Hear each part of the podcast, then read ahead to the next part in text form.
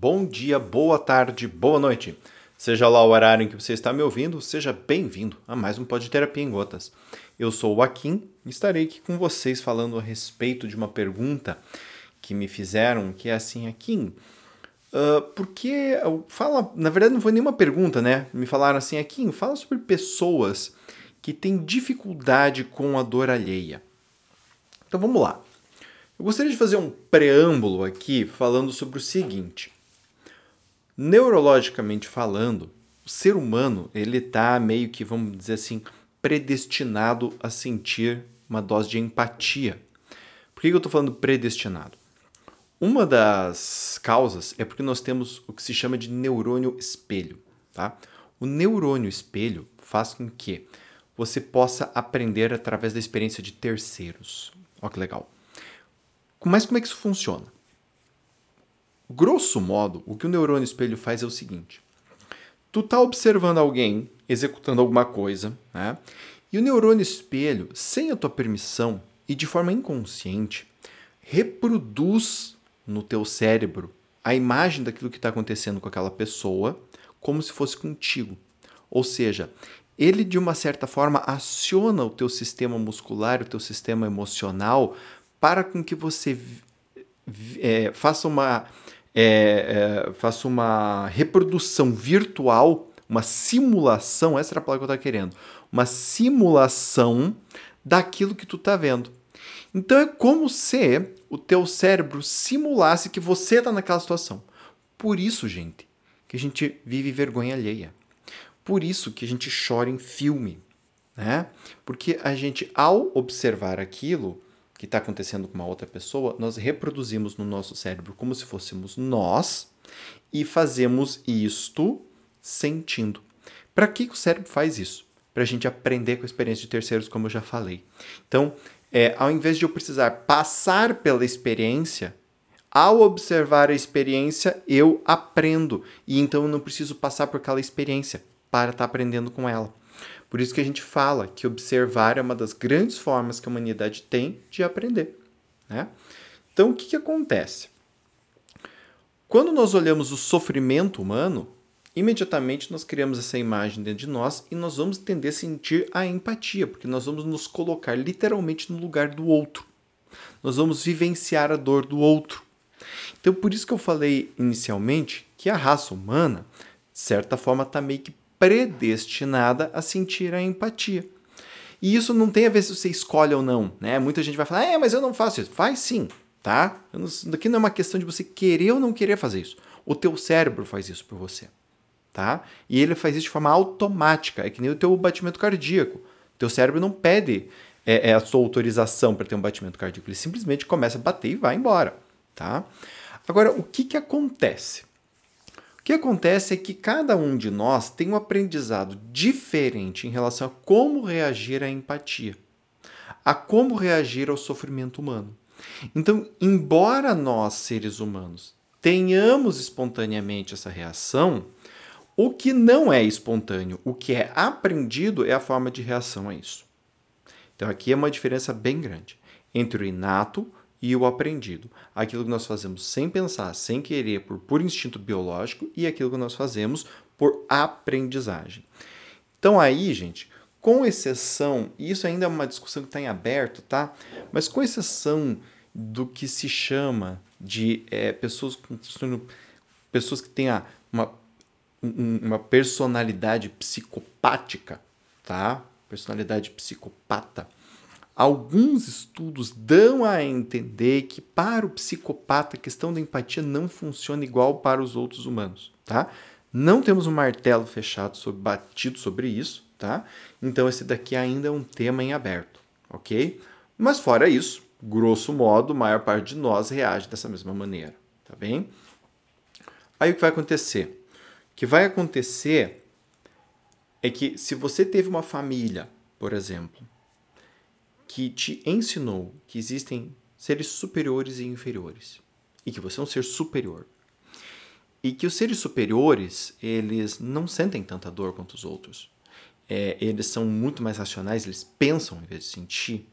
E você vê a dor de uma outra pessoa, você vai achar que essa pessoa é inferior e você vai maltratá-la. Você vai desprezá-la pelo simples fato de ela estar sentindo dor. Obviamente, isso foi ensinado a você a partir da sua própria experiência. Então, a criança, quando ela sentiu dor, ela também foi menosprezada pela família. Ela também foi execrada pela família. E aí ela recebeu esse ensinamento. Então aqui eu estou pegando um caso que acontece, eu estou deixando ele assim um tanto é, é, caricato, mas nós usamos é, essa linguagem com muitas pessoas de formas muito sutis.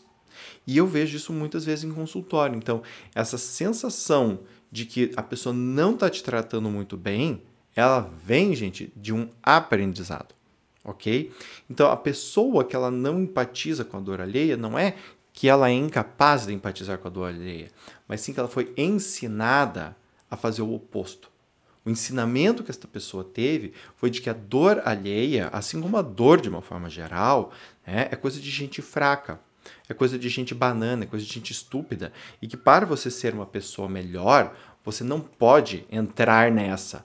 Você não pode permitir com que isso é, é, transforme a tua vida no inferno. Você não pode permitir ser subjugado pela sua dor, muito menos chorar. Né? Chorar é ridículo, é uma coisa estúpida. Chorar para quê? Né? Por que chorar?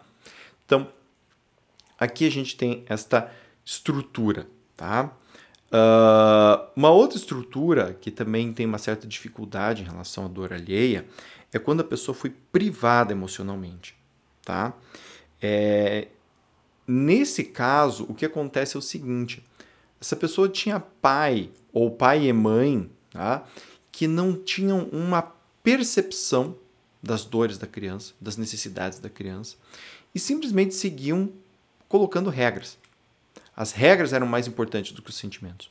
Ou pais ou mães, eu os dois, distantes. Pessoas que, por exemplo, trabalhavam o dia inteiro e nunca estavam lá e não tinha ninguém para nutrir a criança de forma afetiva. O que, que acontece então? A criança ela se desconecta de certa forma da, da dor, porque sentir dor é muito mais doloroso, porque não tem ninguém para ficar me ajudando aqui. Então é melhor eu não sentir do que sentir. Essa pessoa pode, com o tempo, a desenvolver uma atitude compensatória ou de fuga que quando ela vê a dor do outro, ela não quer olhar para aquilo. Especialmente porque olhar para aquilo faz ela entrar em contato com a própria dor dela. E isso daqui é muito difícil. Né? Uh, esse segundo tipo que eu estou descrevendo, em geral, ela é uma pessoa fria, tá? Mas ela não vai ser necessariamente uma pessoa grosseira com a dor do outro, ok? Ela pode ser, mas não necessariamente. Quando nós temos a junção desses dois perfis, ou seja, uma pessoa que teve uma privação emocional e teve um aprendizado de superioridade e inferioridade, aí nós vamos ter uma pessoa que gosta, às vezes, até de machucar. Tá? Ou seja, quando nós estamos diante de uma pessoa que não tem muita empatia pelas emoções humanas, é muito importante ficarmos de orelha em pé. Por quê? Porque essa pode ser uma pessoa que vai me ferir, que vai me humilhar, que vai me machucar. E se este for o caso, é importante aprender a me defender. Porque a princípio esse tipo de pessoa ela não vai parar, ela vai explorar a tua fragilidade ou a tua dor. Então é muito importante que você aprenda a se defender desse tipo de pessoa, porque ela ataca mesmo, gente. Então, essa palhinha aí a respeito de pessoas que têm uma certa dificuldade em mostrar empatia, uma dificuldade com a dor alheia, geralmente tem essas duas origens. Ou ela se acha superior de alguma maneira, ou essa pessoa foi privada emocionalmente das suas emoções e acaba sendo fria com as emoções de terceiros, ou uma junção dos dois casos. Ok? Gente, se você gostou desse conteúdo, peço para você entrar em contato comigo, me dar um feedback, compartilhar o podcast. Se você não gostou, entre em contato comigo também, fala aqui, não gostei, me fala de uma, de uma coisa diferente, me fala sobre mais coisas, ou conserta esse podcast. Para fazer isso, entra lá no meu site, no www.aquimneto.com.br, akimneto.com.br e lá você vai ter acesso a todas as minhas redes sociais, tá? É, Facebook, LinkedIn, Twitter, Instagram, Telegram, e-mail, WhatsApp. E aí você pode entrar em contato comigo e também acessar os meus outros conteúdos.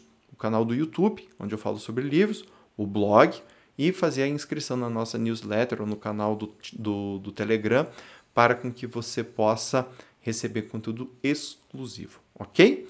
Um abraço grande para vocês, espero realmente que tenha sido útil e até a próxima.